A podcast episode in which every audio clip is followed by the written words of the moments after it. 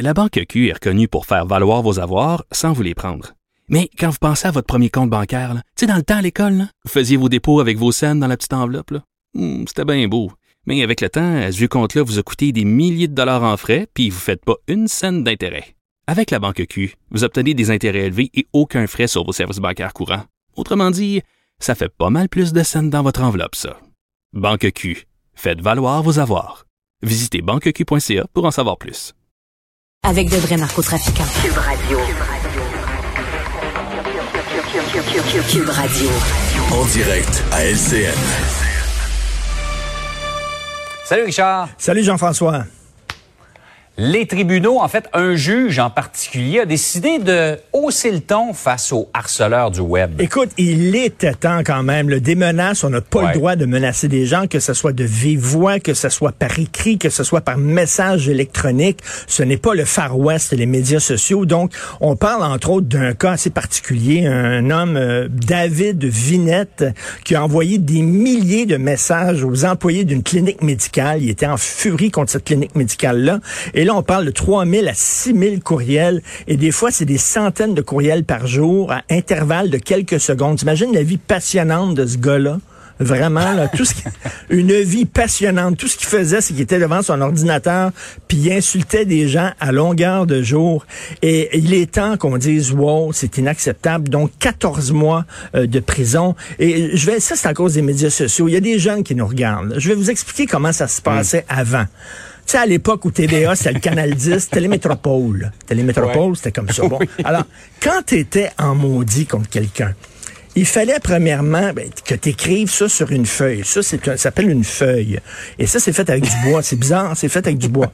Et là, tu prenais un crayon, c'est un genre de, de truc. Comment t'as appelé ça? un crayon.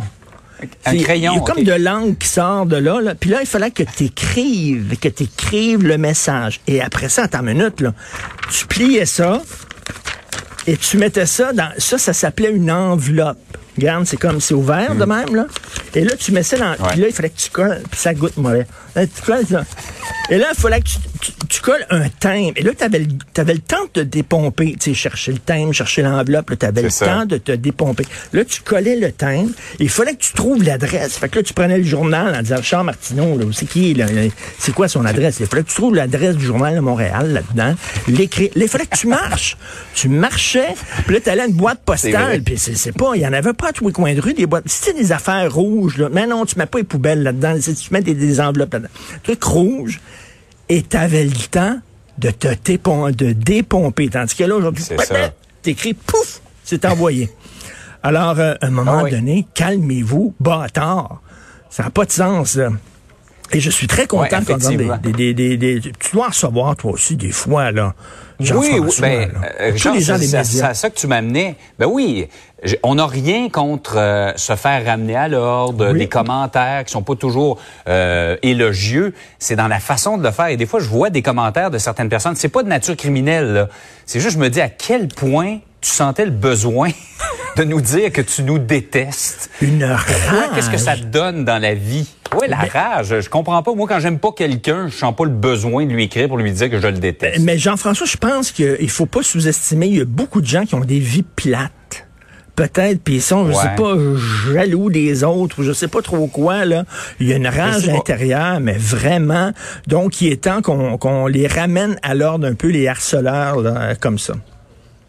En tout cas, je regarde certains des propos, des fois, je suis pas mal sûr qu'en personne, 95% des gens ne répéteraient pas ce qu'ils nous écrivent parfois. Écoute, euh, Jean-François, j'en parlais tantôt à Cube Radio, à Félix Séguin. J'étais en en voyage à Charlevoix à un moment donné. Il y a un bonhomme aux cheveux Ouais. blancs qui vient me voir. Il me regarde et dit, je m'appelle Richard Martineau. Je dis, pauvre vous.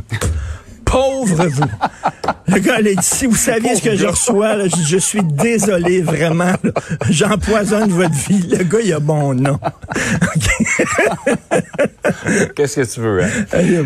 Euh, par ailleurs, il y a les cinémas Guzzo qui, euh, qui vont rouvrir. Euh, Monsieur Guzzo, je pense à parler de rouvrir demain, je pense, même s'il peut pas Oui, vendre de ça. popcorn avant quoi, une dizaine de jours. Et Vincent, Vincent Goudzo, là, il est connu comme propriétaire de, de, de, de, de cinéma, mais c'est pas ça. C'est pas seulement que ça, je m'excuse, mais il fait du trafic, ce gars-là, d'un- d'une matière extrêmement dangereuse. vraiment, là, j'ai... euh, j'ai attends, mais tu mettre des... Parce que c'est radioactif, ces affaires-là. Je vais mettre des gants, là. Parce que M. Gouzeau, là, il fait son argent et taboire, toi, en vendant ça. OK? Et là, là, à partir du 31 mai, écoutez bien, là, à partir du 31 mai, il va pouvoir vendre ce produit-là hautement dangereux dans ses salles de cinéma en zone orange. Ça, c'est-à-dire les salles de cinéma situées dans Laurentides, à Lanaudière et en Montérégie. Et là, il y a des gens de Montréal, il y a des petits vlimeux qui vont vouloir essayer d'aller dans les cinémas de la rive sud pour s'acheter ça. Mais là, faut pas. Si vous êtes en zone rouge, faut pas manger du popcorn. Ça n'a pas de bon sens. Les éclosions qu'il va y avoir à Montréal, on va être confiné jusqu'au mois de décembre. Ça va être la cinquième vague, la sixième vague. Moi, je demande que dans tous les comptoirs de bonbons des cinémas Guzzo, il y a des policiers pour carter les gens en disant, tu viens-tu de Montréal, toi? T'as-tu le droit d'acheter du popcorn? Non, non. Tu vis à Montréal, t'as pas le droit de popcorn. Retourne chez vous. Le popcorn, ça va être dans dix jours à Montréal, pas tout de suite. Parce que sinon, on n'en sortira pas de cette crise-là. Je veux dire, franchement. Donc, c'est ça. N'oubliez pas le popcorn seulement en zone orange. Pas en zone rouge, Rappel essentiel, on l'avait oublié, on est rendu là. Très important, essentiel. Et je m'excuse auprès de tous les Richard Martineau du monde. Je suis désolé. C'est fait, t'es déjà pardonné. Merci. À demain. Salut Richard. Salut. Bonne journée.